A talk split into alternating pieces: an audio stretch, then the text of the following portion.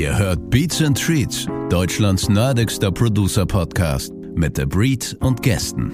Heute in der Show Produzent Dead Rabbit. Alright, alright, alright. Wir sind zurück. Eine neue Folge Beats und Treats, der nerdigste Producer-Podcast im World Wide Web. Mein Name ist The Breed und ich freue mich, dass ihr alle eingeschaltet habt. Heute gibt's eine neue Folge wieder mit einem Produzenten. Letzte Woche hatten wir so ein Special, äh, letzte Woche sage ich nicht, als würde ich wöchentlich den Podcast machen. Ich muss mich gerade selber auslachen. Nein, natürlich irgendwann den letzten Monat, das hat ja schon wieder ewig gedauert. Bei der letzten Folge ähm, haben wir ja jemanden gehabt, äh, zum, den lieben Lukas, äh, zum Thema Akustik. Das war sicherlich für den einen oder anderen ein bisschen too nerdy.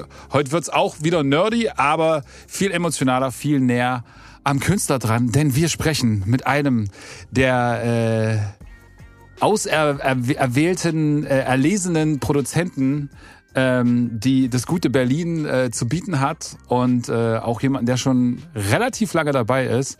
Ähm, und ich glaube, obwohl man ihm das gar nicht so unterstellen tut, glaube ich trotzdem auch für Deutschrap eine ganz große, ähm, ja, so eine ganz große Weiterentwicklung irgendwie gegeben hat. Ich freue mich auf jeden Fall äh, mit dem lieben Dead Rabbit aus Berlin, gebürtig in Rostock zu sprechen. Wunderschönen guten Abend. Hallo The Breed, danke für die Einladung, danke für die warmen Worte und äh, schön, dass ich hier sein darf.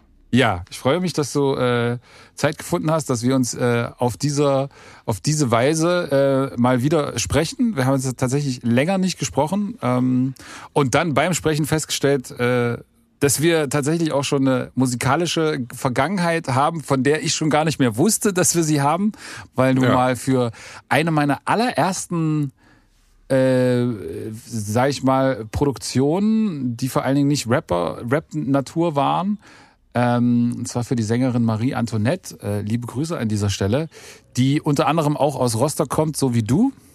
Korrekt. Ähm, und äh, da habt ihr zusammen mit Nobody's Face, ne? Hast du zusammen ja. damals einen äh, einen Song oder einen Remix? Ich weiß es gar nicht mehr. Nee, nee du hast einen Remix du gemacht? Einen, genau, nee, nee, wir haben nur gemischt. Du hast ah. produziert, ah. wir haben einfach nur Mixdown gemacht, Nobody's Face und ich, und haben dir dann auch noch unseren Mastering-Engineer, der Hund, ah, empfohlen so und der hat das dann gemastert. Genau. Siehst du, so war das. Und ich wusste das schon gar nicht mehr. Ähm, aber glaube, aber geiles Song, Ding so. Ich glaube, also den, den, Song, den Song gibt's glaube ich gar nicht mehr online. Ich wollte dann nämlich gleich mal gucken und habe dann gesehen, dass ich habe ihn zumindest nicht gefunden auf Spotify. Er heißt Phoenix und war so eine Dubstep ähnliche mhm. Deutsch-Pop-Nummer. Ja, ähm, also auf jeden genau. Fall sehr geil produziert.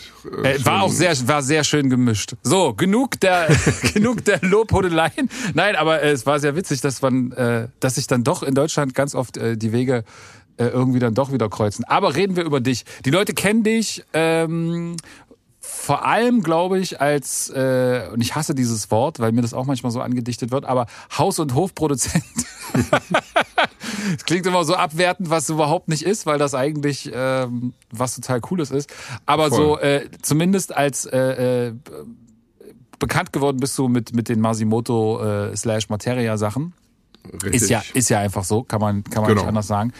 Äh, vor allen Dingen hast du damals, äh, ich weiß gar nicht, hast du das komplett produziert, das Halluzinationen-Album?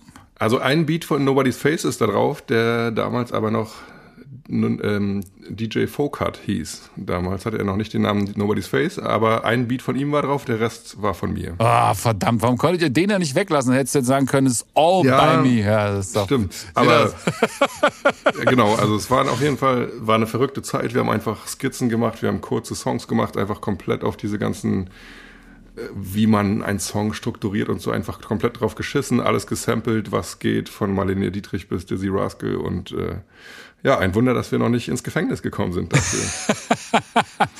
ähm, erzähl doch mal, echt, das interessiert mich, weil ich glaube, dass dieses Album, ähm, also erstmal A hat es, hat es ja äh, Marzi auf die Karte gebracht, slash auch Materia. Mhm. Ähm, so zumindest glaube ich, dass, ich weiß gar nicht, das Materia-Album, das, das erste war Base Ventura, ne? Ich weiß gar nicht, kam das genau. danach genau. raus oder vorher raus?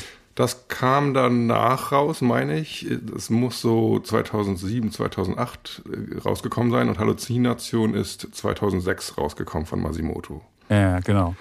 Ähm, das war auf jeden Fall etwas, was so durch die Szene geballert ist und alle fanden mhm. das irgendwie geil und äh, das war eine ganz neue Art von, von Wortwitz auf jeden Fall. Äh, ich glaube, es gab auch diese Diskussion darüber, ähm, ob man das machen darf, weil das ja so so Madlib gebeitet ist und mhm. so. Die gab es auch, die dann aber äh, ja quasi auf dem Album, glaube ich, schon entkräftet wurde, indem er Richtig. ja da irgendwann auch rappt, ich habe mit genau. Madlib gesprochen, das ist cool. Stimmt das genau. eigentlich oder war das also, nur eine Line? Er hat auf jeden Fall mit Egon, mit dem ähm, Chef von Stones Throw, über Stefan Zillus Kontakt aufgenommen und die meinten, da alles cool mit Madlib ist geklärt und macht, macht das, ist, ist gar kein Problem. Aber habt ihr, habt ihr, habt, habt ihr jemals getroffen?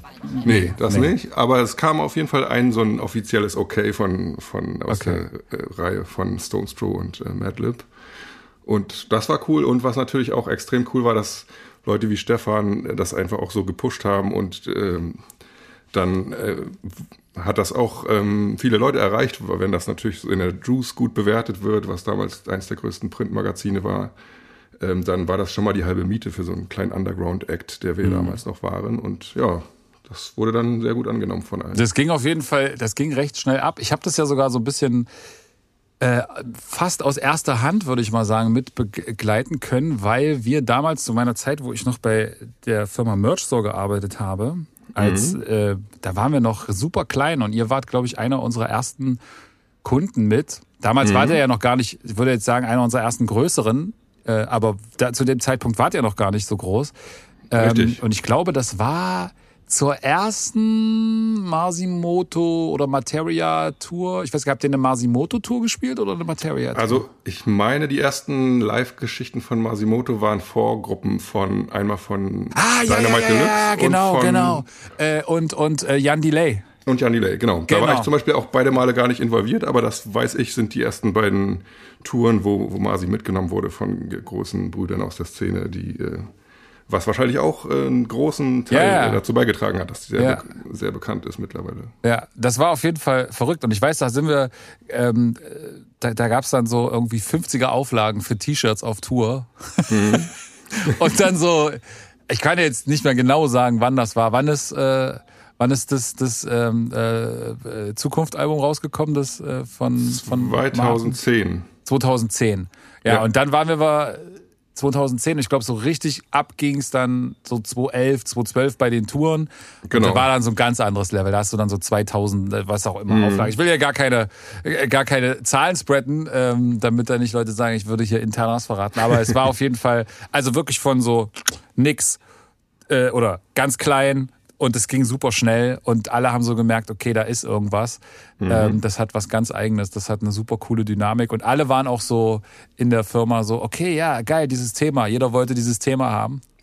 Ähm, und man muss auch mal dazu sagen, bis auf den Pitch haben wir auch gar nichts gebeitet. Also unsere Beats klangen nein, auch nicht wie Madlib. Nein, sondern, das wollte ich jetzt gerade als nächstes ne? fragen. Ähm, wie sehr ist, bist du denn Madlib influenced überhaupt?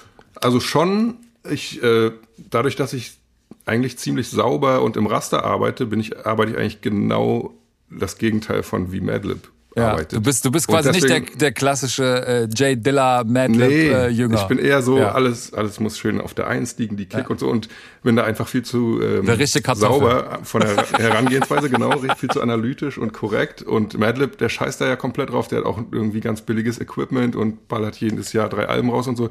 Das bewundere ich aber auch wiederum, wenn Leute das können, wenn sie einfach so diese Grooves und geilen Beats irgendwie so hinkriegen ohne dabei immer perfekt im Raster alles zu setzen, sondern einfach so es einzuspielen mit MPC oder was auch immer. Das bewundere ich und äh, von daher bin ich immer schon großer Fan gewesen. Aber es ist jetzt nicht so, dass es mich so doll geprägt hat, dass meine Beats jetzt auch so Madlib-mäßig klingen über die Jahre. Im Gegenteil, also es ist eine gute Inspirationsquelle. Ich glaube auch jeder, der sich mit Hip-Hop auseinandersetzt, wird nicht an J. Dilla und Madlib vorbeikommen. Aber genau, ist jetzt nicht so, dass unser Album irgendwie so ein Abklatsch war von, von Madlib Beats. Nee, das war es auf jeden Fall nicht. Ich sag mal, was man vielleicht sagen könnte, wäre, dass ihr so dieses ähm, ungewöhnliche Samples zu benutzen mhm. und quasi so mit, mit Genregrenzen äh, zu spielen ähm, und, und äh, auch Sachen zu samplen, die irgendwie oder, oder Beats zu nehmen, die erstmal überhaupt nicht hittig daherkommen. Ja, also mhm. die wollten irgendwie keine Hits sein, ähm, ja, sondern das war halt einfach nur, okay, was hat das für ein Das, genau, deswegen, ich würde super gerne mal so ein bisschen über diese Entstehungsgeschichte dabei reden, weil ich das ein super spannendes Album finde. Ähm, wie, was ist denn da immer zuerst gewesen? Also war immer erst der Beat da oder kam, kam Martin an und hat gesagt, ey du, ich will jetzt irgendwie einen Song machen über, ähm, über einen Nazi, der Gras raucht und ich brauche mm. den und den Beat äh, oder also äh, in, in dem konkreten Beispiel ist es, glaube ich, tatsächlich beides relativ gleichzeitig entstanden bei der Nazi und das Gras. Und dadurch, dass es halt auch schon so lange her ist, müsste ich jetzt auch lügen, ähm, wenn ich jetzt irgendwas behaupte. Aber wart, würde. Ihr, aber wart ihr im Raum zusammen? Also habt ihr, habt ihr ja, damals zusammen gewohnt auch in. Nee, äh nee, das nicht. Aber er hatte gerade seine Schauspielausbildung, war gerade so kurz davor, die abzuschließen, war aber irgendwie auch nicht so richtig glücklich damit. Und das war dann so dieser Lifestyle. Ich habe so Weed mitgebracht von meinen letzten Euros. Er hat so zwei Sixer Bags mitgebracht, also so wie er es auch wirklich rappt, so war es dann auch. Und dann ist, sind, haben wir uns getroffen habe ich ihm Beats vorgespielt, dann haben wir vielleicht einen zusammengebaut, dann meinte er, nee, zeig mir nochmal den, den du mir am Anfang vorgespielt hast. Also so, so ungefähr ist es abgelaufen. Aber, Und über, ja. was, über was für einen Zeitraum reden wir da? Ich meine, das sind wie viel, ich weiß gar nicht, wie viele Anspielstationen sind das? Ich, ich habe es auf Vinyl hier, äh, aber ich kann es Ich glaube 28 ja. Songs sind da drauf. Also so, das ist sowas in der Größenordnung. Ja, ja, das ist eine Menge. Und das ist ungefähr so, ich würde mal sagen, ein Jahr oder so ist das, äh, ist dieser grobe Zeitraum, vielleicht auch anderthalb, in dem wir das gemacht haben. Ja, und damals äh, hat halt auch ein sehr guter Kumpel von uns, Gabriel, äh, mhm. gerade in, in Darmstadt studiert und hatte dort jemand kennengelernt, Tobias Zumack, der ein Label gegründet hat, Magnum 12.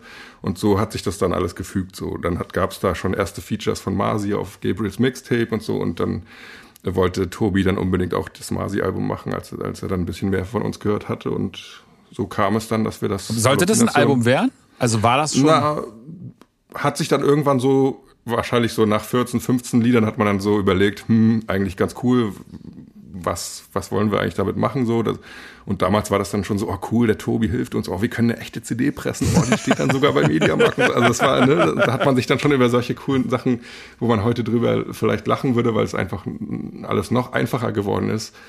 Das war dann schon total cool und geil für uns. Und wie gesagt, dann kam halt ein Stefan Zillus und andere Leute aus der Szene, die das dann auch gepusht haben und gehypt haben und ist das, ähm, wie ist das passiert? Ja. Ist das, ist das passiert durch, ähm, wart, ihr wart gar nicht connected in dieser Szene? Also das kam sozusagen über Tobi äh, viel oder mhm. warst du und Martin auch schon in dieser Hip-Hop-Szene irgendwie connected? Oder hat es tatsächlich nur die Musik am Ende äh, mhm.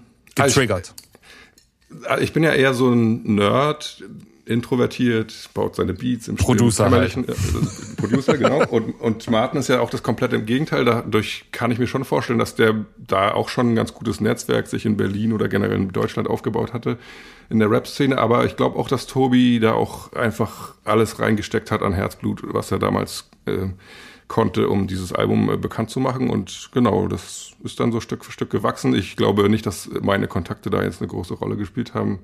Ähm, Aber ihr seid alles Rostocker gewesen? Wir sind alles, Tobi nicht. Tobi nee. ist Darmstädter, ah, aber ja. Martin ist Rostocker, Nobody's Face ist Rostocker, ich bin Rostocker. Also die. Gabriel war, war, war Gabriel Rostocker? ist auch Rostocker. Genau. Genau, also wir sind alles Rostocker, genau. Und ihr kanntet euch schon, also habt, oder zumindest du und Martin, ihr habt euch kennengelernt während dieser Produktion irgendwie? Die habt ihr in Rostock produziert oder warst du da schon in Berlin? Da war ich schon so halb in Berlin. Da war ich gerade in. Oder nee, Moment, stimmt gar nicht die ersten Masi-Songs haben wir da zwar gemacht, aber die ersten, die dann auch wirklich auf Halluzination gelandet sind, die haben wir gemacht, da war ich schon in Berlin. Genau, da war ich ganz frisch in Berlin sozusagen. Und ähm, ja, und dann äh, haben wir halt, wurde das halt ein Album irgendwie und dann. Aber ihr kanntet euch schon vorher aus Rostock? Genau, also wir, wir, kannten uns schon vorher aus Rostock. Ich hatte mit Gabriel und einem anderen Kumpel sogar eine Crew zusammen über ein paar Jahre in Rostock. Wie hieß die? Und äh, Mobler und Gabe. Ja, okay. Ungefähr so, also der uncoolste Name, den man sich nur geben kann für eine Crew. Aber man muss ja auch zu seinen Roots stehen, von ja. daher guckt gerne mal bei Google, was ihr da so findet.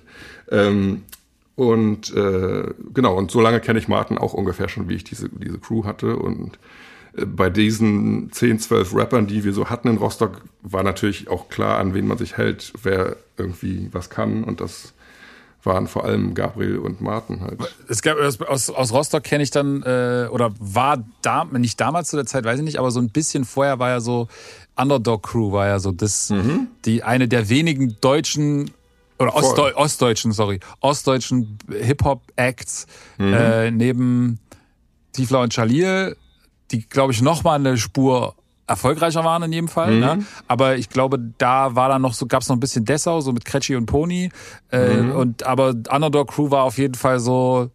Äh, die, ich glaube, die haben auch mal, die haben auch so äh, auf jeden Fall im Tausenderbereich mal irgendwie äh, CDs voll, verkauft. Voll. So, ne? Das war voll. schon. Also das war, das war ja auch noch fast eine Generation über mir und Martin. Ja, ja, also voll. Das ist, das ist eine, das ist nicht unsere Generation. Das ist noch eine genau. Generation äh, spä früher sozusagen. Oder ja. das hat mich auf jeden Fall geprägt. Also ähm, die ganzen Mixtapes, die Mars Massive hat ja auch Mixtapes gemacht, der eine Rapper von der Underdog Crew. Mhm. Und der war auch krass, ist auch immer noch als DJ unterwegs, glaube ich. Ne? Genau, immer noch ja. als DJ unterwegs. Seit Jahrzehnten macht er Black Music Partys, Rap Partys.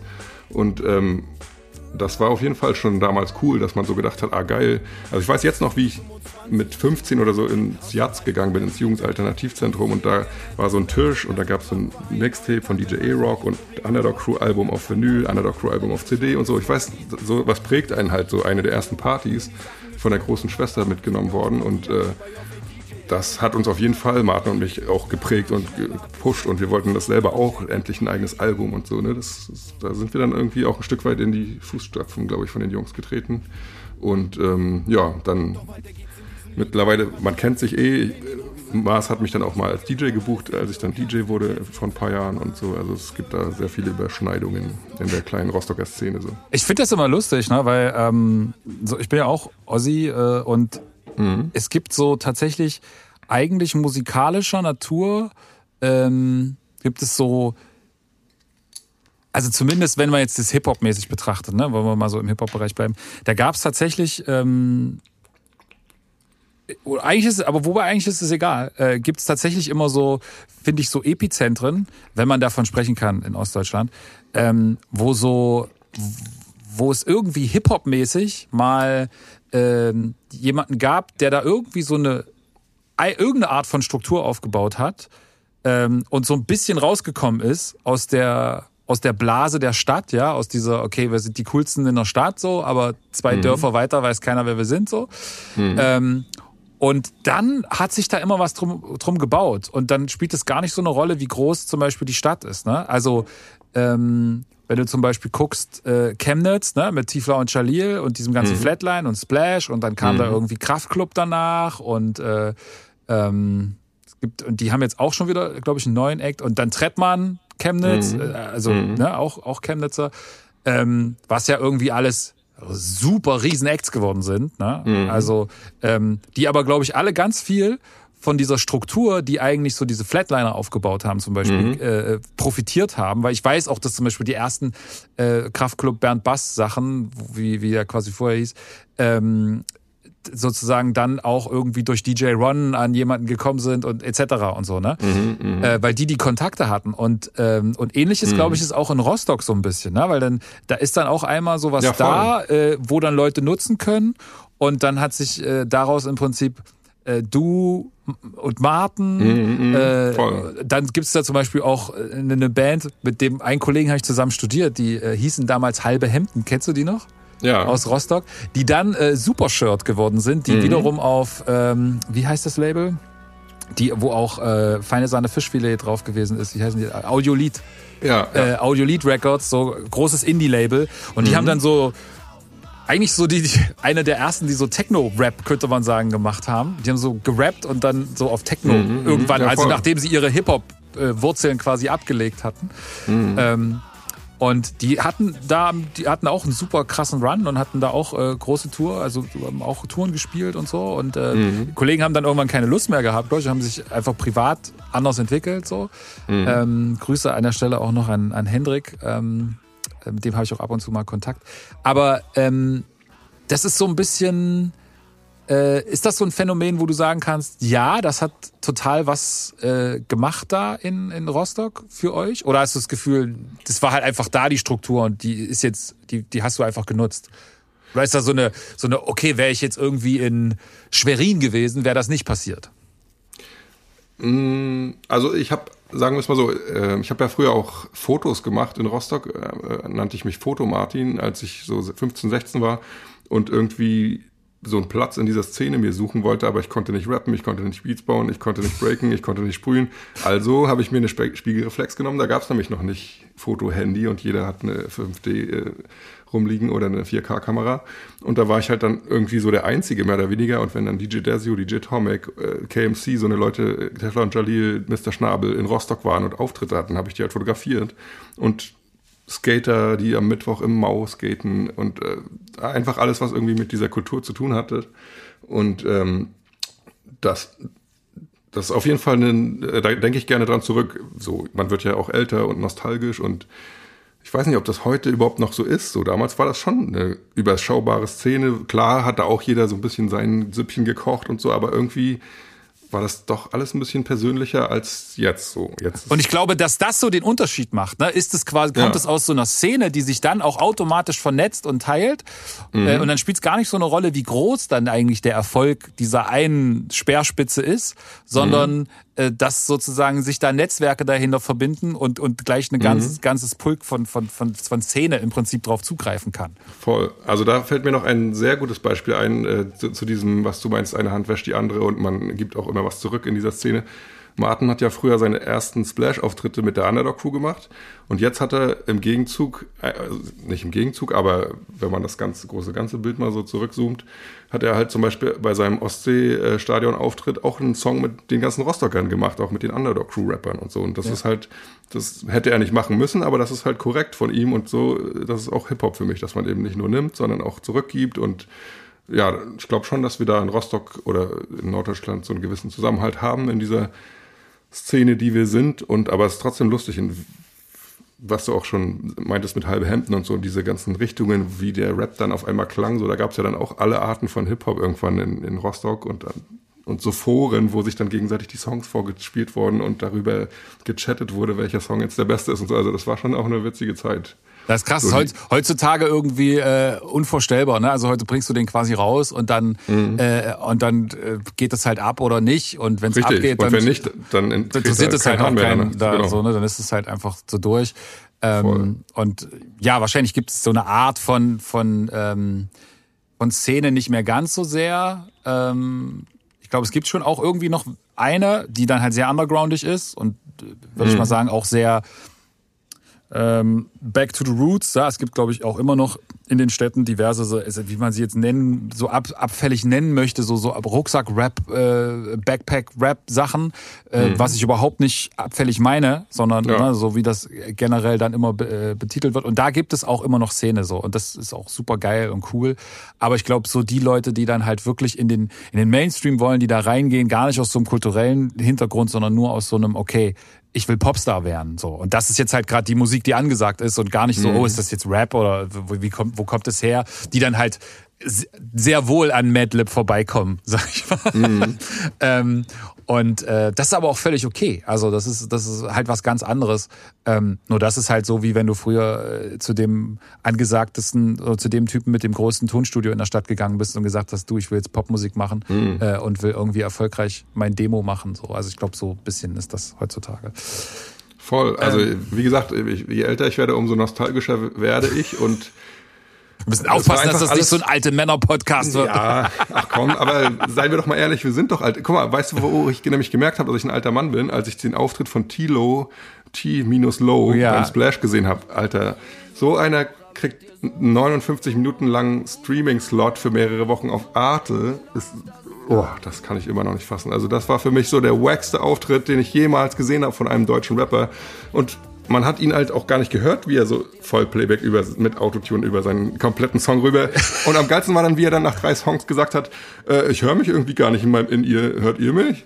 Also da, oh, das war also, wirklich wie so ein ja. Unfall. Ich konnte auch nicht wegschalten. Nee, aber, hast du dir oh. durchgezogen? Hast du dir von vorne bis hinten Nicht komplett, aber so die ersten fünf Lieder oder so. Also so ja. schon so ein Drittel habe ich mir schon angeguckt. Ich habe ich hab natürlich auch reingeguckt, weil alle drüber gesprochen haben. Ja, es ist so ein bisschen... Ja, also ich meine, bessere Promo kann ja am Ende auch wieder nicht passieren. Also so ein bisschen Voll, von daher gleich, lass uns gleich das Thema wechseln. Gleich rausschneiden. Aber äh, Nein, aber das ist halt genau der, das ist ja genau das, was passiert. Das ist ja auch kein Einzelfall. Ne? Also la, lass uns mhm. da ruhig gerne mal drüber reden, äh, weil es ist ja gerade tatsächlich ein Thema und viele, äh, gerade etablierte Rapper regen sich ja gerade auch so ein bisschen darüber auf, über diese Festivalsaison, die aktuelle, ne? jetzt kommt, ist die Pandemie zu Ende.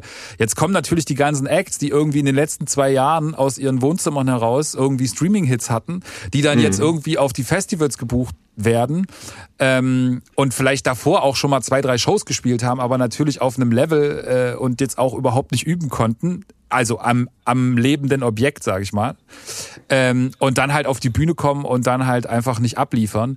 Mhm. Wobei ich immer finde, das ist, das ist eine Entschuldigung, ja. Wenn du dann irgendwie anfängst, sage ich jetzt mal, äh, komische Zwischenmoderation zu machen oder so ein bisschen unsicher bist und so, ist alles okay. Ne? Aber wenn du einfach überhaupt nicht äh, das, was du da performst auf der Platte, überhaupt nicht rüberbringen kannst äh, live, weil du mhm. quasi überhaupt nicht das gesangliche Talent dafür anscheinend besitzt oder nicht mal in der Lage bist, dir deine Texte zu merken, dann merkt man halt so, okay, da hat jemand einfach auch richtig drauf geschissen. Voll. Oder hat sich und halt vorher Es geht ja nicht so darum, ich habe ja nichts gegen Cloud Rap, ich habe nichts gegen Live Autotune, aber das sind ja alles Werkzeuge, die es gibt und dann kann man das doch auch irgendwie so machen, dass es dann schön ist für den Arte-Zuschauer, oder? Ja, man kann es, also ich, man kann es also zumindest ich, so machen, dass man, dass man das Gefühl hat, derjenige hätte halt vorher wenigstens mal sich eine Woche hingesetzt und geübt. Das kann genau. man vielleicht einfach als Respekt vom Publikum erwarten. Voll. Aber lass uns nicht aber so sehr einfach so, nee, aber wirklich, ey, und dann so 20 Leute mitzunehmen, damit man nicht ganz so verloren ist auf dieser großen Bühne. Also okay, nächstes Thema. Lass uns ihnen keine Plattform geben, aber das war für aber mich wirklich doch, der lass doch, Aufreger. Äh, ja, auf jeden Fall, da können wir auch mal drüber reden. Ich fand's, ich fand's eher belustigend und irgendwie äh, ist es aber auch, glaube ich, um das jetzt abzuschließen, jetzt reden wir doch nochmal drüber, den Satz will ich noch sagen. Ich glaube, das ist halt einfach die logische Konsequenz dessen, was ich schon ab und zu manchmal äh, gesagt habe. Ich finde das so, Deu also nicht Deutschrap, aber Rap generell, ähm, zumindest dieser Mainstream-Rap, und ich nenne das jetzt absichtlich nicht Hip-Hop und ich will jetzt keine Schwarz-Weiß-Diskussion aufmachen, so, aber das, was sozusagen einfach aktuell als Rap verkauft ist, was am Ende verkauft wird, was am Ende aber eigentlich bloß äh, Teenie-Pop-Musik ist mit einem Trap-Beat drunter. So, ne? Du, äh, wo du das gerade sagst, im Grunde habe ich eigentlich noch viel mehr so eine ganz schlimmen Auftritte erwartet. Ne? Wie du schon meinst, die Leute haben jetzt nur in ihren bestenfalls Probekellern irgendwie geübt, wenn überhaupt, oder einfach nur generell irgendwelche Streaming-Hits und noch nie ähm, laut ihre Stimme selbst im In-Ear gehört oder so. Und auf einmal müssen die da abliefern. So. Also von daher, ich hätte ehrlich gedacht, sagt, er erwartet, dass das halbe Splash so, so eine Auftritte abliefert. Das war zum Glück nicht der Fall. Warst du denn, warst du da beim Splash? Nee, nee, nee. nee ich war auch nicht da. Deswegen. Ich war halt, ich habe halt mich gefreut, dass man bei Arte ja. wenigstens einen Teil so gucken kann und habe mir dann das eine oder andere angeguckt. Äh, Liz fand ich zum Beispiel sehr gut aus Frankfurt. Ähm, aber ja, der Tilo war auf jeden Fall. Das ist so halt hängen geblieben. Ja, ja, aber gut. So, aber das macht ja auch so ein Festival aus, weißt du? Also ich glaube innerlich, wenn ich der Festivalbetreiber wäre, ich würde mich ja auch freuen. Das, also weißt du, das ist ja wichtig, dass so Momente passieren halt auf dem Splash. Das ist halt cool. So. Voll, voll. Ähm, Lass doch mal ganz kurz zurückkommen zu dieser mhm. ähm, Masimoto-Geschichte. Ähm, yes. Wie war denn da so, also was würdest du sagen, wie groß war jetzt deine Rolle bei dieser, oder wie kommt man auf diese Idee? War das eine Idee, mit der Martin gekommen ist und gesagt hat, ey, ähm, guck mal, ich will hier ich will hier sowas Madlib-mäßig auf, auf Deutsch machen oder ist das aus so einer mhm. Bierlaune raus verstanden oder, oder wie? Also wir haben die ersten Masi-Songs, die noch nie wirklich richtig veröffentlicht worden sind, haben wir für mein erstes Album Drama gemacht, was wir in Großdölln aufgenommen haben, in der Nähe von Templin, Brandenburg.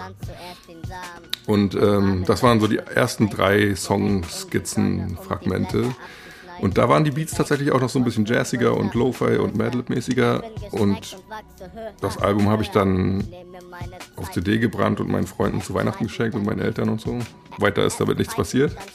Aber wann ist diese, also kam er sozusagen irgendwann zu dir und hat gesagt, okay, ich, äh, guck mal, lass uns mal die Stimme hochpitchen und das so und so machen? Oder war das äh, irgendwas aus Versehen so, oh, ich pitch das, ich habe das hochgepitcht, ah, lass mal so? Oder, oder? Also ich muss gestehen, noch vor dieser Session in Großdöllen, wo wir die drei Lieder für mein damaliges nie erscheinendes Debütalbum gemacht haben, noch davor hatte er in Rostock mit einem anderen Producer einen Freestyle aufgenommen und da die Stimme hochgepitcht. Und das war eigentlich die Geburtsstunde von Ah, okay, alles klar. Und er So. hat dann, und habt ihr da schon gemerkt, also als ihr euch dann getroffen habt und gesagt habt, okay, lass uns daraus mal ein ganzes Album machen, ne? Ist das, Mhm. war das eher was, was von dir ausging und er hat es so, oder war das was, wo, wo ihr beide gesagt habt, ey, das ist der Shit, das haben irgendwie, ich habe es jetzt meiner ganzen Familie vorgespielt, die haben irgendwie alle Songs fanden die so, hm, aber die drei Masi-Songs, da haben alle krass gelacht und alle fanden es krass, da sollten wir mehr mitmachen, oder kam das Mm, ich glaube, von es ging außen? eher oder? von Martin aus. Ich habe einfach eh immer meine Beats gemacht, worauf ich halt gerade Bock hatte, aber ich glaube, dass er dann auch so ein bisschen nachdem dem das mit Modeln und, und alles irgendwie nicht so seins war, mit Fußball und, und mit Schauspielen eben auch nicht, wollte er dann, glaube ich, endlich mal was richtig Geiles schaffen, ein musikalisches Album, was, was man so rauskickt in die Welt. Und ich glaube, das ging viel von ihm aus. So. Und ich habe mich dann eher gefreut, dass das alles so passiert ist, habe dann die Beats dafür gemacht und habe dann ähm, mich auch gefreut, dass wir dann Tobi und Magnum 12 ins Boot holen konnten, der auch Feuer und Flamme war und total glücklich, dass er das rausbringen darf mit uns. Und ja, so ist das dann alles passiert. Aber es, ich weiß gar nicht mehr, wie dieser Moment genau war. Ich, wahrscheinlich hatten wir so 10, 12, 14 Skizzen und haben dann gedacht, das macht eigentlich voll Sinn, das mal irgendwie zu bündeln als Album. Aber bei den einzelnen Sessions war es auf jeden Fall niemals irgendein Ziel. Wir haben uns einfach immer getroffen, immer entweder Beatskizzen gehört von mir oder zusammen welche gebaut und dann aufnehmen, zack, One Take, okay, cool, ein paar Delays draufgeballert, so fertig, nächster Song. Okay. Und ähm, wann hast du dann gemerkt, dass das da was, dass da was ist, dass das irgendwie, äh, also ich meine, ist ja für dich wahrscheinlich lebensverändert gewesen, kann man ja einfach Ja, sagen, so ne? Also auf jeden Fall. So, wahrscheinlich, hättest, wahrscheinlich hättest du dann auch einen anderen Act produziert und wärst Name durch die Decke gegangen, äh, aber jetzt ist es halt äh, Masimoto gewesen. So.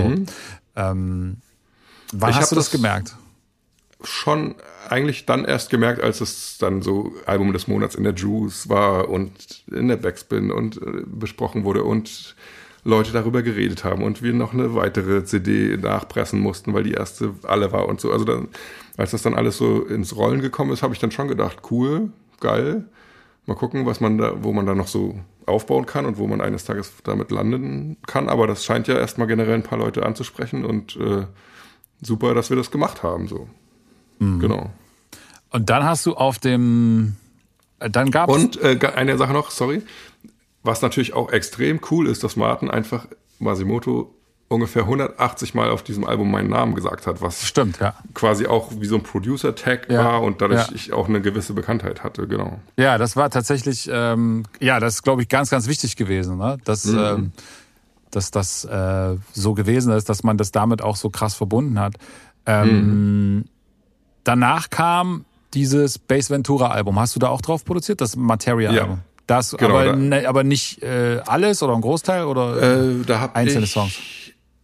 Dirty Dasmo mit ins Boot geholt, Ach, der äh, ja. quasi durch mich so ein bisschen zum Produzieren gekommen ist. Mittlerweile auch witzig. sehr erfolgreiche Pop-Sachen produziert. ja, der und, macht ja äh, Finch asozial, mit dem habe ich ja genau. äh, regelmäßig zu tun. Der kommt Richtig. übrigens auch in den Podcast demnächst mal. Geil. Dann Daniel, schöne Grüße. Ich, Ja. Wir müssen uns auch mal wiedersehen. Ja. Genau, wir kennen uns aus unserer Zeit aus Potsdam, wo wir beide bei BB Radio als Producer äh, angestellt waren. Und ähm, in diesen Studios haben wir tatsächlich auch äh, BS Ventura aufgenommen. Und das war, glaube ich, so 50-50 Dirty Dasmo und ich, die Beats, die da drauf sind. Ach, krass. Siehst du, das äh, habe ich schon wieder ganz verdrängt. Aber ja, ich, ja. Äh, jetzt erinnere ich mich gerade, dass da auch. Okay. Ähm, Und das war aber, das war ein komplett anderer Sound als Masi. Also war ja auch Materia, Ja. war ja auch ein bisschen gewollt, dass es anders war, aber halt auch wirklich sehr kalte Beats und Mhm. King Orgasmus One Features und so. Also das war einfach komplett das Gegenteil von Halluzination. Das war eher so eine düstere, böse Berlin-Welt, die wir da irgendwie so aufgemacht haben. Oder jetzt weiß ich aber, jetzt, so an also, aus also ich glaube, so, ich weiß es jetzt nicht ganz genau. Ich kann, du musst mich jetzt Lügen strafen, wenn das nicht so ist. Ich glaube, dass es aber, mh, also jetzt rein ähm, vom, vom finanziellen oder vom Verkaufszahlen-Aspekt, war das genauso erfolgreich wie Halluzination oder das ging dann so ein Stück wieder zurück oder? Ich glaube nicht. Ich glaube, Halluzination ist für mich schon eher so ein Klassiker, den man kennt. Ja. Base Ventura kennen viele bestimmt gar nicht, Nee, ich die glaube. Materia-Fans sind. Ich glaube, die Beispiel. Materia-Fans steigen eigentlich alle erst mit äh, Zurück in die Zukunft ein. Genau. Ähm, nee, zum Glück in die Zukunft, so rum heißt er. Zum Glück in die Zukunft Zurück eins, in die genau. Zukunft. Ähm, und genau, dann gab's das erste Album auf 4Music, das weiß ich, mhm. weil äh, dann sozusagen das, das Merchandise über 4Music kam. Genau, das war ähm, zu zweit allein. Genau, zu zweit allein. Das war wieder ein Masimoto-Album. Und da Richtig. kann ich mich zum Beispiel noch an ein, äh, an ein Telefonat mit dem damaligen ähm, Produktmanager oder A&R, ich weiß es nicht mehr, bei 4Music erinnern. Es war nicht Tobi, es war... Michi? Nee, es war auch nicht Michi. Es war irgendjemand anders. Ich komme nicht mehr drauf. Egal. Chris Bär? Könnte, vielleicht war es aber auch nee. Michi, weiß ich nicht. Kann auch sein. For Music. Ja. Oder Volker? Mitarbeiter. Volker Mietke? Ja, Volker. Volker. Gewesen, ne? Ich weiß nicht. Auf jeden Fall ähm, habe ich so gesagt, ja, du, äh, also voll geil, aber lass so, ich, ich sehe da so Masimoto, das ist so das Ding, da, da, da geht es mhm. voll ab so. Materia, weiß ich nicht so. Jetzt das Marsi-Album, das wird auf jeden Fall krass. Bei Mat so, da haben wir das was zum Anfassen so, ne? Das ist, hat irgendwie krasses Potenzial. Ich habe natürlich mhm. immer in so einer Merchandise-Welt gesprochen. Mhm. Ähm, und er sagte damals schon zu mir so, ja du, Masimoto, das ist nur so, ne? Das eigentliche Ding, das wird Materia, glaubst du mir. Der Typ wird ein Superstar über kurz oder lang. Und ich so, okay. Mhm. Ähm, dann habe ich ihn irgendwann, ähm, ich weiß nicht, danach oder davor äh, kennengelernt und, und wir haben äh, öfter mal miteinander zu tun gehabt. Und da habe ich dann gemerkt, okay, der hat so eine krasse Art, Menschen ein gutes Gefühl zu geben. So irgendwie, der hat, äh, der hat einfach so eine Ausstrahlung, mhm. dass Leute den einfach vom Fleck weg mögen. Mhm, und ich glaube, das ist krass wichtig, um, um erfolgreich zu sein, auch über so eine Zeit, Zeit wie er das jetzt ist. Ähm, und auch über so Generationen hinweg. Ähm, das, ich, das glaube ich, ganz, ganz wichtig. Und als dann zum Glück äh, zu, zum Glück in die Zukunft kam, ich will mal zurück sagen, als dann zum Glück in die Zukunft rauskam und mhm. die erste Single und das dann abging mit ähm, ähm, die die Yasha-Nummer ähm, äh, ähm, verstrahlt, verstrahlt genau, mhm. da habe ich es dann verstanden. Da habe ich gewusst, ah okay, da mhm. wollen die hin. Weil ich dachte immer so, ja, okay, das mit der hohen Stimme, das ist voll krass, das ist einzigartig. Mit der tiefen Stimme klingt da irgendwie so, das ist halt so Harris und ja, okay und mhm. äh, hm. Aber als dann dieses, äh, als das quasi auf das Level kam mhm. und ich merkte, okay, krass, das ist ja, das ist ja Popmusik in einer geilen Hip-Hop-Verkleidung, äh, so. Da habe ich mhm. verstanden, okay, krass, da ist das, wo die hinwollen. Und das war, glaube ich, auf Base Ventura war das noch nicht zu erkennen, so nee, in dem nee, Maße. Da war das voll. noch so quasi, ah, okay, das ist jetzt halt einfach nur ein Rapper mit einer tiefen Stimme, so, ja, ja, der halt voll. coole Texte hatte, so. Aber als es dann diese Produktionsebene bekam mit mhm. Materia und äh, auch diese Features, diese Gesangsfeatures und das quasi mhm. alles so, ähm, da hat, glaube ich, ganz viel zusammengepasst. Und Voll. einer meiner, man, ja. Man, man muss auch äh, sagen, dass, dass auch die Crowds einen sehr großen Anteil daran hatten, weil ja, die, krass. Ähm, wie gesagt, bei Bass Ventura, das war die ersten Beats, die Dirty Dasmo je gebaut hat und Beats, die ich äh, gebaut habe, einfach so die Marken gepickt hat mit irgendwelchen ähm, Features aus, aus Berlin. Ähm, das war nicht vergleichbar. Und dann kamen die Crowds und haben das halt auf so ein Pop-Level gebracht und mit geilen gesungenen Hooks von Yasha und, und Peter Fox und so. Und das hat uns allen auf jeden Fall erstmal so ein bisschen den Atem geraubt, wie krass das ist. Das ist auf jeden Fall ein richtiger Klassiker. Und ich weiß auch von Martin, dass der ganz viel gelernt hat von den Crowds, auch über Texte und wie man Songs aufbaut ja. und Strukturen und so. Und ähm, ich habe ich hab mal, ich hab mal eine Geschichte gehört, ich weiß nicht, ob die stimmt, ähm, dass er tatsächlich da teilweise hin ist und äh, und dann immer so, okay, ich habe jetzt äh, hier einen Text geschrieben und dann haben die sich die quasi reingezogen und gesagt, ja, ist cool, aber äh, zweite Strophe musst du nochmal komplett neu schreiben, das ist so nichts. Oder der, der, der, der Refrain ist noch nicht geil, komm morgen nochmal, schreib die nochmal neu. War das, ja, war das so? Glaub, also jetzt nicht so, aber so also ich, Martin hat mir das mal, glaube ich, so erzählt, dass Monk, einer von den Crowds, dann einfach mit dem Rotstift einzelne Worte und so durchgestrichen hat. Also wirklich. Ah, oder so. so. Ja. Und dann gesagt und, hat, okay, und, und da dann, musst du was anderes finden. Aber, Genau, und das hat sich aber ausgezahlt ja, über voll. die Jahre und, und das hat sich auch bei Peter Fox Stadtaffe ausgezahlt, weil die ein Jahr lang nur an den Texten gefeilt haben, Monk und Peter Fox.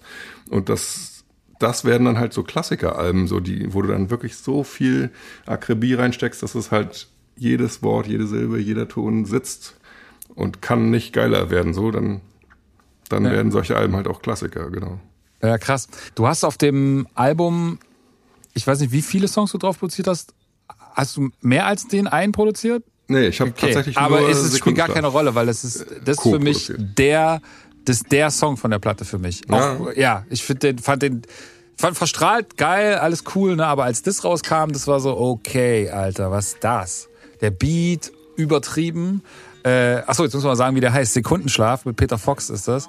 Mhm. Ähm, der war auf jeden Fall für mich auch so ein Ding, wo ich wahrscheinlich auch irgendwie dann erstmal so äh, drei Beats gebaut habe mit so Tic-Tac-Dingern so drinne. Ähm, die waren übrigens von den Crowds. Die, ja, jetzt, ja, genau, das wollte ich nämlich fragen. Waren die erst drinne und dadurch sind die sozusagen auf die Idee gekommen, den Song über diese Thematik zu machen? Oder nee, nee. gab es den Beat und dann wurde das zusätzlich hinzugefügt, weil dann der Text das quasi war? Es gab eine Skizze auf dem Beat, von, der komplett von mir war, wo auch schon viele von den Textpassagen drin waren, die dann auch am Ende im Song gelandet sind. Und ähm, die habe ich dann komplett als Einzelspuren ausgespielt, den Crowds gegeben und die haben dann das Ganze nochmal ein bisschen von den Drums ein bisschen geiler gemacht, nochmal andere Streicher. Ich glaube, die haben sogar echte Streicher aufgenommen für die Hook oder programmierte, ich weiß es nicht mehr genau, auf jeden Fall.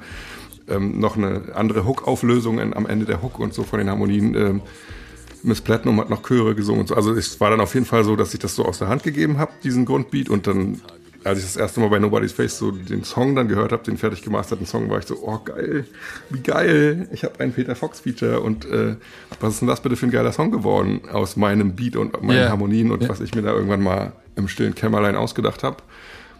Äh, und was man vielleicht noch Nerd-Talk-mäßig dazu sagen kann, das sind keine Samples, das sind äh, Sachen, die ich selber das, eingespielt habe. Das ist zum Beispiel was, da haben wir ja vorher kurz drüber gesprochen, ja. ne, weil ich dir das schon gesagt habe, dass das einer meiner äh, echt äh, Lieblings-Deutsch-Rap-Songs ist. Einer der wenigen Deutsch-Rap-Pop-Songs, will ich es jetzt mal nennen, ne, weil er so, er hat eine, eine Peter Fox-Hook hat, die irgendwie, mhm. äh, die einfach voll erfolgreich sind und voll klar gehen so und richtig mhm. geil sind.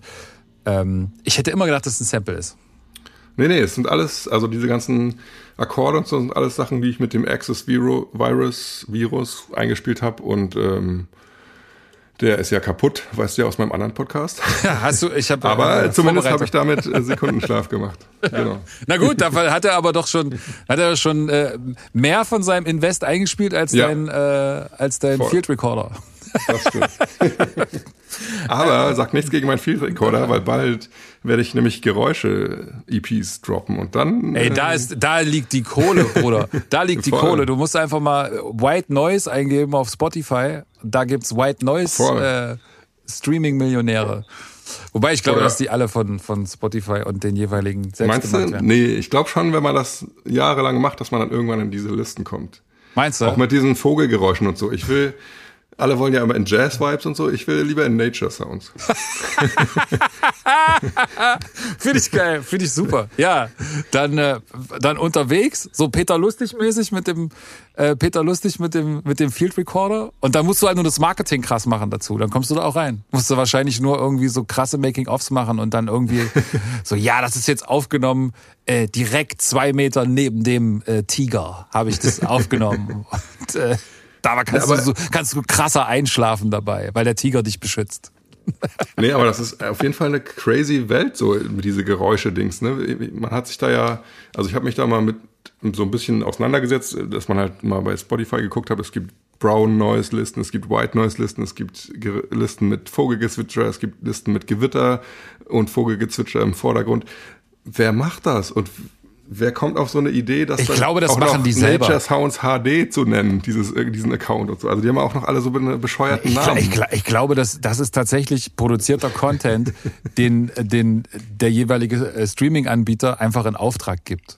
Mhm. Und dann selber sozusagen äh, die, die Playlisten erstellt. Und weil ich meine, das ist ja, also es ist ja auch crazy. Also weißt du, du kannst ja jemanden aber auch ja clever. Ich höre die teilweise selber so ein Dinge zum Einschlafen. Ja, ich weiß, das ist ja auch cool. Aber da kannst du ja einfach jemanden losschicken, sagen, hier, nimm einen Field Recorder, nimm was auf.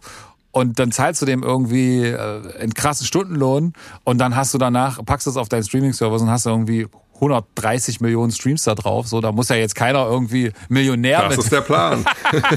ich, damit, ich glaube damit sein nicht. erstes Haus bezahlen ich, mit, mit Vogelgeräuschen. Und dann fragen immer alle so, Mensch Martin, wie hast du das denn hingekriegt? Mit Halluzinationen oder mit, mit Sekundenschlaf? Ich sag, nee, mit Vogelgeräuschen. So.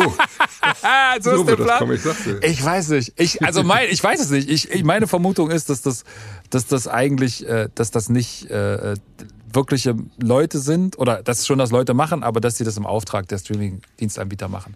Weil ich, ich würde es nee, ja genauso komm, machen, wenn ich Streaming-Dienstanbieter wäre. Meine, meine Hoffnung. Meine Hoffnung steckt in den Geräuschen, wirklich. Das, okay. Also, Geil. Ah, schön. Ähm, genau. Jetzt lass doch mal kurz weitergehen. Ähm, Ja. Jetzt haben wir, äh, wann ist es rausgekommen? 2014 oder so, ne? äh, zum Glück in die Zukunft 1 Ja. ist 2010 rausgekommen. 10 war das. Ja. Ach, krass, Alter, sind wir alt, verdammt. Ja, okay, hallo. 2010, also vor zwölf Jahren. Ähm, Und ähm, natürlich gehört Sekundenschlaf auch kleiner Nerd. Ähm, Nerd-Info von der Seite ist auch auf jeden Fall GEMA-mäßig einer meiner erfolgreichsten Songs. Läuft logisch. als Instrumental bei Shopping Queen, Promi Big Ja, und voll. solchen Sachen. Ne? Also Genau. Wenn ihr etwas tun könnt, macht solche Songs wie Sekundenschlaf. Das ist mein Tipp Genau. an die anderen Producer da draußen. Macht, genau. Der gute alte Tipp, wenn du Geld mit Musik verdienen willst, Hits haben ist immer eine gute, ist immer ein guter Plan. Ein gutes oder, Invest, Oder, genau. oder du investierst in einen Field Recorder und machst äh, Geräusche. Und hast ganz viel Hoffnung. Ähm, okay, also dann äh, z- äh, 2010, Album kommt raus, Riesenerfolg. Ähm, wahrscheinlich, also klar, da sind Plattenfirmen dahinter. Ich meine, die Produktion war dann auch nicht billig von dem Album, ne? Wenn du dann sagst, da werden auch irgendwie Streicher aufgenommen und blablabla und so, das ist dann schon, da merkt man schon, okay, das ist jetzt hier nicht mehr äh, das, das Standard-Hip-Hop-Album-Besteck, was vom Label ausgepackt wird und äh, hier habt ihr mal was, ja, gebt den Produzenten mal ein paar Hunis für die Beats und dann äh, machen wir das. Aber dass es dann so ein Erfolg wurde, äh, ist ja trotzdem irgendwie nichts, was man planen kann. Ist überraschend so, dann geht Voll, das alles los. Ähm, was hat das mit, hat das was mit dir gemacht? Also hat es was, auch diese Erfahrung mit den, mit den Crowds zum Beispiel? Ne, dann zu sehen, ah, okay, krass, äh, das ist jetzt so, ist jetzt alles so krass poppig. Ähm, das ist aber anscheinend das, wa- das ist auch irgendwie voll geil. War, Hat das dann so irgendwie in dir so eine Art Druck aufgebaut, ähm, jetzt auch irgendwie Pop-Hits zu liefern? Oder hat es deinen Sound verändert äh, irgendwie? Also mein Sound verändert nicht, aber es hat mich auf jeden Fall beeindruckt, weil das sind ja auch normale Berliner Jungs, die auch mit Wasser kochen. Aber dass die dann einfach so ein geiles Album mit Martin hinlegen, das ist schon also beeindruckend. Kann man auf jeden Fall nur seinen Hut ziehen davor. Und ähm, genau, hat mich auf jeden Fall angestachelt, weiterzumachen, um auch weitere solche Songs zu produzieren und, und solche Erfolge zu feiern. Ich habe jetzt gemerkt in den letzten Jahren, dadurch, dass ich angefangen habe, eigene Dead Rabbit Alben und Songs zu machen, Features, so nach diesem Vorbild von DJ Tomek, Mel Beats, äh, Producer-Alben halt, dass es gar nicht so leicht ist, wenn man sich selber als Künstler positionieren will, dass man dann quasi auch bei Null anfängt, egal wie viele Masi-Alben man schon äh, mitproduziert hat. Und ähm, das war auch eine interessante Erfahrung, aber genau, das hat mich auf jeden Fall angespornt, diese Sachen, die Martin dann mit den Crowds gemacht hat, ja. Aber genau, das ist ja das, was ich meine. Ne? Also da, da, war das dann die, also das kann ja auch was sein, woran man dann erstmal, äh, zumindest mal äh, temporär irgendwie auch nicht zerbricht. Das ist jetzt ein hartes Wort, ne? Aber indem man irgendwie sich jetzt so einen neuen, so eine neue Messlatte setzt und sagt, okay, ähm, alles, also ich meine, das ist ein, das ist ein Multi, Multi-Platin oder Platin-Album auf jeden Fall. Es ist Multi-Platin. Auf jeden Fall Platin. Auf jeden Fall Platin ist er ja. Also äh, auf jeden Fall ein super erfolgreiches Album und, und ein super erfolgreicher Künstler und ein super erfolgreicher Song und auch äh, Halluzination und die, die, die Marsi-Alben, ähm, auf denen du dann ja auch noch weiter produziert hast. Ähm, Danach kam ja äh, Grüner Samt, genau. äh, wo du zum Beispiel Blaue Lagune drauf produziert hast. Richtig. Ähm, das auch, also ohne dass ich das wusste, ne, so das sind so, das sind so Marsi-Songs, die bei mir krass hängen geblieben sind. Und da gehört so Blaue Lagune dazu. Ähm, irgendwie sind es von den Alben immer die Songs, die du produziert hast, weil Blaue Lagune zum Beispiel auch genau wie Sekundenschlaf so eine so eine leichte Melancholie in sich hat, die, glaube ich, deinen Sachen immer sehr, äh, sehr oft inne ist. So. Voll. ähm, ich finde auch Melancholie ist das Beste, was man, äh, das, die beste Ausrichtung, die man in der Kunst haben kann, weil das ist immer so eine Mischung aus, eigentlich ist alles cool, aber mh, es schwingt da auch noch so was Negatives mit und Es ist halt authentisch. Es ist halt authentisch, weil, weil es ist, die Welt, genau. Genau, weil es ist, es ist ja nie alles positiv und nie alles Richtig. negativ. Es ist halt Richtig. immer so, genau. Und Äh, aber äh, wo du gerade diesen Song ansprichst, da habe ich auch noch einen interessanten Nerd-Information. Immer her damit. Wie ich, die ich dir auch schon in unserem Vorgespräch letzte Woche erzählt habe. Und zwar bei dem Song, ähm, den, wo Masi aus der Sicht eines Wals rappt, warum seine äh, Rasse von den Menschen getötet wird und gejagt wird. Ähm, Blaue Lagune, da habe ich ja ein sehr prägnantes orientalisches Sample benutzt. Mhm. Und da wir da das bei dem dritten Album dann schon auf einem auf einer äh, Größenordnung waren, wo das Management von Masimoto uns ans Herz gelegt hat, mal genauer hinzugucken, was man da so samplet, bevor es irgendwie Ärger gibt, haben wir dann ähm, diesen Musiker angefragt, der dieses Sample gemacht hat, was ich halt wirklich über mehrere Takte gesampelt hat, hab zwar schon auch kreativ und zerschnitten und so, aber trotzdem äh, lieber mal anfragen, bevor es dann im Nachgang Ärger gibt. Und äh, der hat uns das dann auch erlaubt, wollte dann aber zwei Drittel der Musikgeber haben. Das heißt, der Herr Komponist, der dieses Sample gemacht hat, kriegt äh, quasi doppelt so viel Anteile an dem Song wie ich, was, wo man jetzt erstmal sagen könnte, äh, ist ja kacke, aber verstehe ich auch, weil ich habe ja im Grunde nur Drums und einen Bass gebaut und seinen Sample dazu genommen. So. Von daher ist es auch vollkommen legitim und dann haben wir das natürlich auch gemacht, weil der Song ist geil und würde ohne das Sample nicht funktionieren. Ganz einfach. Ja, also tatsächlich, das ist so ein Song, wo einfach auch, glaube ich, das Sample, man muss das Sample finden, man muss es richtig flippen, man muss auch den richtigen Song drauf machen. Ne? Es ist nicht nur der, es ist nicht nur der Beat alleine so, es ist genau das ganze. Ähm, äh, hast du auch, äh, hier ist der I Got Five? Von, der auch von Ja. dir? Verrückt, krass. Der hat genau ich- denselben, der hat genau denselben Flavor. Ja, ich, ich weiß es nicht, aber es sind die zwei Songs, die bei mir hängen geblieben sind. Die haben beide diesen, die haben, die haben diese, Okay. diese Masimoto-DNA, weißt du? Die ist, das ist, das ist für mich so Masimoto-DNA. Das ist Weil so. den, da habe ich auch noch eine kleine Story dazu zu erzählen. Und zwar waren wir ja bei dem dritten Album Grüner Samt ähm, in Spanien mit Kid Simios. Stimmt, und, da gab's diesen Nobody's Film Face und auch so. dazu Da gab's auch und diesen. Film Ja, mit Paul ja. Ripke, genau. Und da zu dem Zeitpunkt, als ich I Got Five gemacht habe, war der Anteil von meinen Beats, glaube ich, irgendwie noch relativ gering im Gegensatz zu den anderen Jungs. Und dann meinte Martin, ey, Daddy, wir brauchen noch ein Beat mehr von dir mindestens. Bau jetzt bitte sofort ein Beat mit 92,5 BPM. Und wenn der geil ist, dann nehme ich den nachher gleich auf und schreibe einen Text und bam. Und so ist der Song entstanden. Also dann habe ich quasi nach einer BPM-Angabe von Masimoto diesen Beat schnell gebaut am Pool und dann ihn auch überzeugen können, dass der cool ist. Und am nächsten Tag wurde der Song aufgenommen und äh, also manchmal ist es, ist es ganz verrückt, wirklich, dass, dass jemand sagt, bau ein Beat in 92,5 BPM und dann kommt dabei so. Aber ein wieso ist er auf Ende raus. 92,5 gekommen? Hat er, Ja. hat er irgendeinen anderen Beat gehört gerade und gedacht, oh, das ist ein cooler Vibe? Wie viel BPM sind das? Ja, okay, bau mal so es ein, nicht. oder was?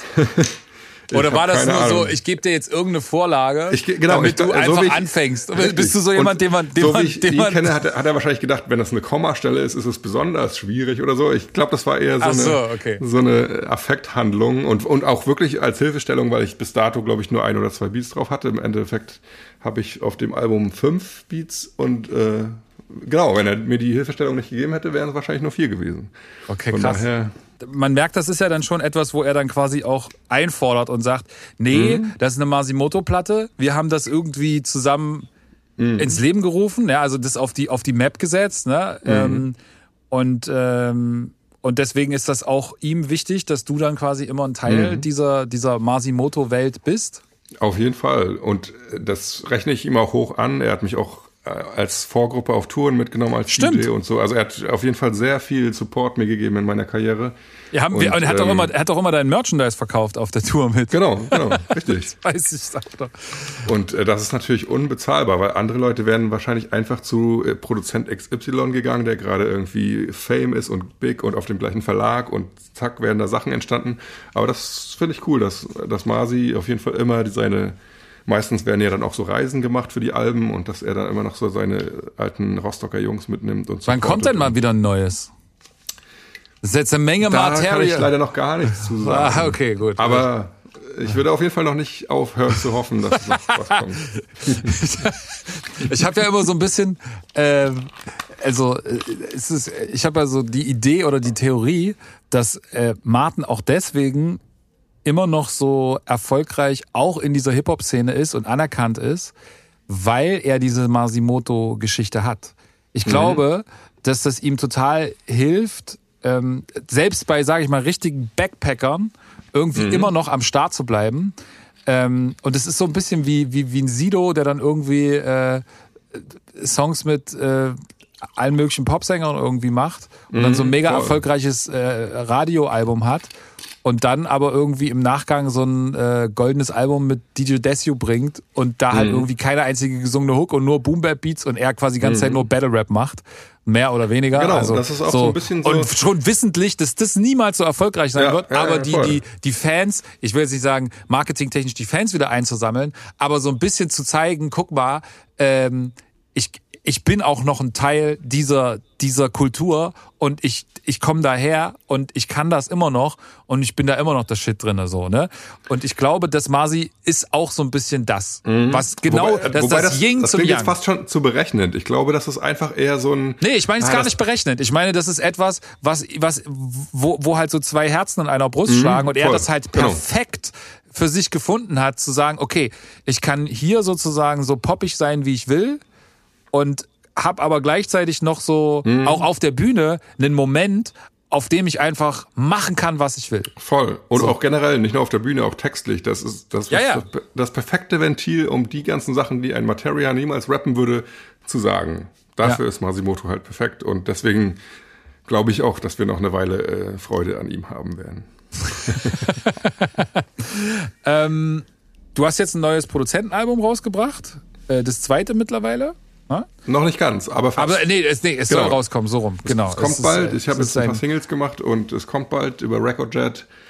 Shoutout an DJ Access, der mich da betreut. Yes, das, yes, äh, DJ Access.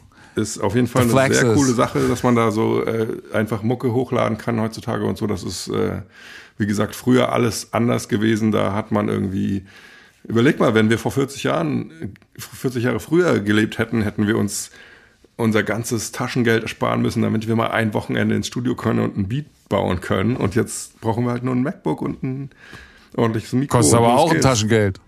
Ja, das stimmt. aber du brauchst es sowieso, aber weil sonst bist du sowieso raus aus dem Leben, wenn du kein MacBook hast. Nein, du hast recht. Aber das ist, das ist der eine Punkt. Ich glaube, der zweite Punkt ist noch viel mehr, dass du einfach mittlerweile äh, einfach Singles raushauen kannst, mhm. ohne dass du diesen ganzen Apparat anschmeißen musst, so wie ihr damals. Aber mhm.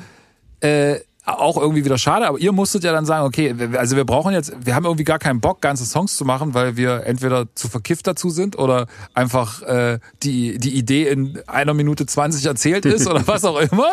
Ähm, auf jeden Fall.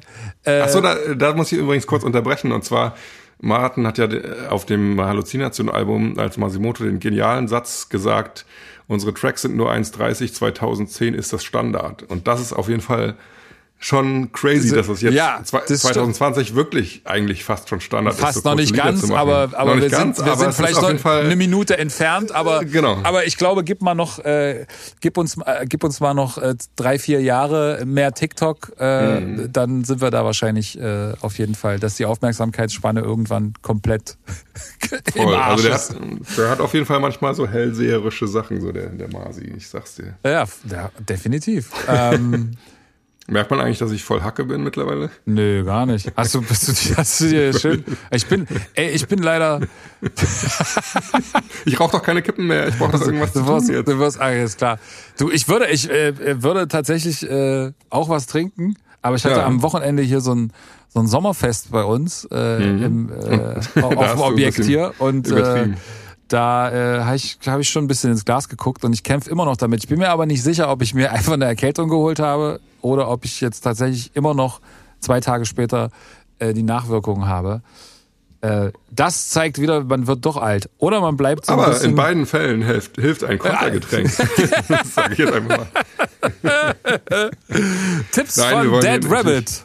Genau, das ist ja übrigens alles noch, gehört alles noch in die Kategorie Schneiden, Schneiden. Nein, auf gar keinen Fall. Das war der spitzenmäßige Uncut mit, merkt man eigentlich, dass ich betrunken bin. Das lassen wir direkt drin. Genau, das wird so der erste Satz im Teaser. genau. Ähm, du hast jetzt ein neues Album rausgebracht oder bringst jetzt ein neues Album raus. Ähm, Richtig. Mit, mit äh, Producer, also mit Features sozusagen. Ne? Mhm. Und ähm, das ist heutzutage ja auf jeden Fall viel gängiger, als es irgendwie mal noch früher war. Ne? Also mhm. es ist mhm. jetzt durch die Streaming-Game und so, ne, ist es halt wieder viel mehr Usus. ja. ähm, das zu machen.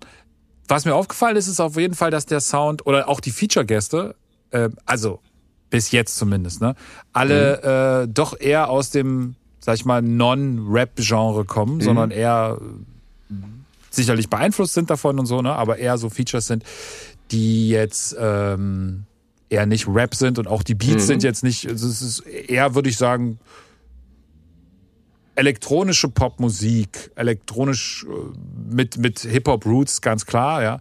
Mhm. Aber ähm, ist das da auch so eine so eine Yin-Yang-Seite bei dir, wie bei Marzi und äh, Martin, dass du quasi sagst, okay, ich habe Marzi auch da so als meine als meine äh, Spielstätte für äh, alles, was Krach macht oder alles, was, äh, was irgendwie vibey, äh, Rap-mäßig ist. Ne?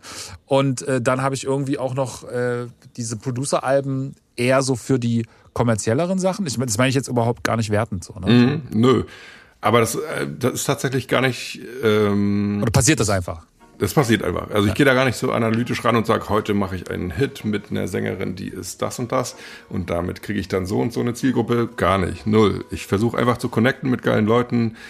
Vanya Janeva, meine letzte Single zum Beispiel, oder auch der Song Underground mit Bay C von TOK und Junior Karl aus Köln, den ich bei einem Gig in Köln gelernt habe durch einen Zufall, weil ich einen halbfertigen Song mit Bay C auf einen Floor weitergespielt habe, als er mit Pau Pau war und dann kam er rüber und hat mich connected und gemeint, uh, der Song, da fehlt doch noch was und also es ist immer wieder verrückt, wie Songs entstehen. Ach echt? Der hat den, und der hat, du hast den halbfertigen Song gespielt, er kam rein genau. und gesagt, hat quasi gar nicht gewusst, dass der Song nicht fertig ist oder was? Richtig. Dann genau. hat er direkt also, gesagt, du, der ist geil, aber da fehlt noch was. Also äh, dann später im Backstage, so, okay. nicht direkt, äh, während ich den gespielt habe, aber später dann und dann hat sich das halt so geil gefügt so und dann auf einmal wurde ein Video gemacht in Belgien von seinem Filmer Mirko, Shoutout äh, nach Köln und so und also es entstehen immer wieder geile Sachen durch gemeinsame Auftritte, durch Connections, die man über diese Jahre irgendwie aufbaut und das ist interessant und macht Spaß und da bin ich jetzt gar nicht so, dass ich jetzt sage so jetzt ist Pop dran, dann ist wieder Masimoto dran. Im Gegenteil, ich nehme einfach alles mit, was geht und habe da überhaupt gar keinen Plan. Okay. Das heißt, wir warten jetzt alle auf ein neues äh, Masimoto-Album und so lange, äh, nehme an, davor kommt dann irgendwie nochmal dein Produzentenalbum raus? Genau, mein, mein Produzentenalbum kommt auf jeden Fall demnächst. Ich bin jetzt so an den letzten Zügen. Ähm, es wird auch ein paar instrumentale Interludes geben. Seven Apes ist zum Beispiel am Start. Vielleicht ja auch Nobody's Face. Man weiß es nicht. Äh, es wird auf jeden Fall bunt und wild, so wie immer bei meinen Alben. Cool. Dann äh, wisst ihr, was ihr zu tun habt. Äh, äh einfach äh, bestellen oder gibt's das dann physisch überhaupt? Ähm, erstmal noch nicht als physisches Projekt angedacht, erstmal nur digital. Es kann sein, dass es später noch mal eine Vinyl gibt, wenn das irgendwie gut ankommt bei den Leuten oder so. Ja, dann müsstest ähm, du ja vor allen Dingen, wenn du jetzt sagst, du hast noch gar keinen Vinyl-Slot, dann würde das ja bedeuten, dass das Album auch erst irgendwie sowieso in äh, einem Jahr oder so rauskommt. Eben, weil eben, die, also ich habe gerade versucht, irgendwie Vinyl-Slots zu kriegen, so das ist mhm. auf jeden Fall gerade, mal abgesehen, dass die Preise völlig geisteskrank sind. Mhm. Ähm, und ähm, weil ja. einfach jeder das machen will gerade, ne? Ja, ich weiß gar nicht. Ich habe da, ich weiß nicht, woran das liegt. Ob das, ich glaube, es ist so eine Mischung. Es ist so einmal, okay, alle wollen Vinyl machen. Das ist mhm. ja nichts Neues. Das ist ja schon seit Jahren so. Die Presswerke voll. sind also quasi voll. Die machen sich um Kunden überhaupt keine Gedanken zu machen. Und jetzt kommt halt auch noch irgendwie so dieses Inflation und alles und irgendwie wird ja alles teurer und dann ist man, glaube ich, auch ganz äh, schnell dabei zu sagen, naja du, wenn jetzt eh die Erklärung da ist, warum wir jetzt teurer werden können, dann können wir ja auch einfach jetzt teurer machen, weil Kunden haben wir ja schon. Also äh, ich glaube, es ist mhm. so ein mhm. bisschen, ich glaube, da gibt's jetzt mehrere Leute, die einfach die, die Gunst der Stunde nutzen, was auch okay ist. Äh, aber es wird dazu führen, dass natürlich die, die Preise für Vinyls einfach steigen werden. Und ich hoffe, dass es dann auch noch die kleinen Acts schaffen, mhm. ähm, weiterhin Vinyl zu kaufen, weil wenn dann die Leute vielleicht auch weniger Geld in der Tasche haben und die Vinyls teurer werden, dann ist natürlich das Erste, woran man wahrscheinlich spart, sind dann halt so Sachen wie Vinyl. Mhm. Weil ehrlich gesagt brauche ich das ja kein Mensch mehr. Das ist ja wirklich nur ein reines, ich glaube, die, die allermeisten, die Vinyls kaufen, kaufen die ja tatsächlich nur, um die sich irgendwo hinzustellen und Voll. hören dann trotzdem Voll. auf dem Streaming-Dienstanbieter. Was mhm. ja auch eigentlich geil ist, weil du dann als Künstler zweimal dran verdienst, also mehr Support Eben, geht quasi um nicht. die Platte dann zehn Jahre später bei Genau. Ebay fürs Doppelte weiter zu Also kauft einfach Platten, kauft die neue äh, Dead Rabbit Platte, kauft äh, alle anderen Platten, die irgendwann erscheinen, wenn sie euch gefallen und das äh, kleine Acts sind. Ähm, Nee, aber finde ich gut. Also Ich, ich finde das gut, dass generell, ich weiß ja nicht, wer jetzt mittlerweile die Platten kauft, ob das auch junge Leute sind, aber ich habe auf jeden Fall mal irgendwann aufgeschnappt, dass die Platte vor zwei, drei Jahren die CD überholt hat und dass es Ja. auf jeden Fall ein Riesenmarkt gerade ist in Deutschland unter anderem oder auch weltweit, aber eben auch bei uns. Und äh, ich bin davon auch betroffen. Ich kaufe mir auch geile Sachen bei HHV, sei es Neuauflagen von alten Nas-Alben oder irgendwelche neuen Sachen, die auf deren eigenen Label erscheinen. Und äh, ich, klar könnte man das auch alles mit einem Klick anhören, aber es ist schon noch mal geiler, wenn man das Ding so auspackt und dann diese Hülle sieht und die äh, Credits liest, wer Mhm. das gemastert hat und pipapo, diesen ganzen Quatsch, den die Kids gar nicht mehr kennen, die Ich- Tilo hören. ja, ich, ich glaube, ich glaube, dass um den natürlich. Bogen nochmal zu schließen. Ich, ich glaube, dass natürlich äh, den Großteil der, der Vinylkäufer natürlich Leute sind, also das siehst du ja schon anhand dessen, was auf Vinyl veröffentlicht wird. Ne? Also natürlich werden jetzt die jungen Leute nicht äh, durchdrehen, wenn du sagst, ey, da ist das Ilmatic-Album nochmal auf, auf Vinyl rausgekommen, so da holst du jetzt keine 14-Jährigen, 18-Jährigen ab, weil die sagen, okay. Ich habe zum Beispiel jetzt am Wochenende war ein Mädel, die, die war hier, äh, eine Tochter von einem, von, nee, eine, eine Cousine von einer Freundin von mir. Und die war, glaube ich, so 14, 15? Oh Gott, ich weiß nicht mehr genau, aber so 14, 15. Und die hat mir zum Beispiel erzählt, dass sie, äh, dass sie Vinyls total cool fand, als sie dann gese gesehen hat, oh, you got a record player. Und ich so, yeah. Und so, oh, mm. und ich so, okay, warum? Also ich dachte so, sie findet das jetzt, was ist das, wie geht das? Aber sie war so, nee, nee, ähm, ich, ich habe auch äh, Vinyls und äh, äh, finde das voll cool. Und dann habe ich ihr irgendwie so eine Platte von mir geschenkt und sie war so voll, oh ja, voll geil, thanks. Und, war- und ich so, habe so gefragt, was findest du da dran geil? Und sie einfach so, naja, das ist so einfach das, das, das Angucken, das, das, das haptische Gefühl, das ist irgendwie, Voll. es war so was anderes so, ne? Und die Und, hatte, ja, und davon mal abgesehen, dass du halt ein Cover und ein Booklet und so hast, du hast einfach eine Nadel, die sich bewegt aus Ja. Diamant und dann kommt da ein Geräusch raus. Ich meine, das ist, so ein verrückt. bisschen wie ein Springbrunnen, ne? So ein bisschen, Ja. weißt du, so, es ist halt, es macht halt aber irgendwas. noch ein bisschen cooler. Schon. Ja, aber ein- so ich weißt du, aber Springbrunnen wäre wär nach- wär mir nach fünf Minuten dann auch langweilig. Ich denke, du wolltest jetzt, du, ich denke, du hörst dir Wasser- und, und Tiergeräusche an zum Einschlafen, aber der Springbrunnen, der geht nicht klar. genau. Ah, sehr schön. Okay, mein Lieber. Also, Genau. hat mich sehr, sehr gefreut. Ähm, zwar. Und- ähm, Ja, voll. Das ist übrigens sehr lang geworden. Kannst du vielleicht noch mal so 20 Minuten kürzen, sonst hört sich das doch kein Mensch an. Oder über eine Stunde. Ich Ach mein, du, hallo. ich- ich bin jetzt auch nicht Kanye West. Also, Ich- ne? ich bin der Martin aus Rostock. Oder Hallo. Martin aus Rostock. hallo, ich bin der Martin, ich bin auch dabei.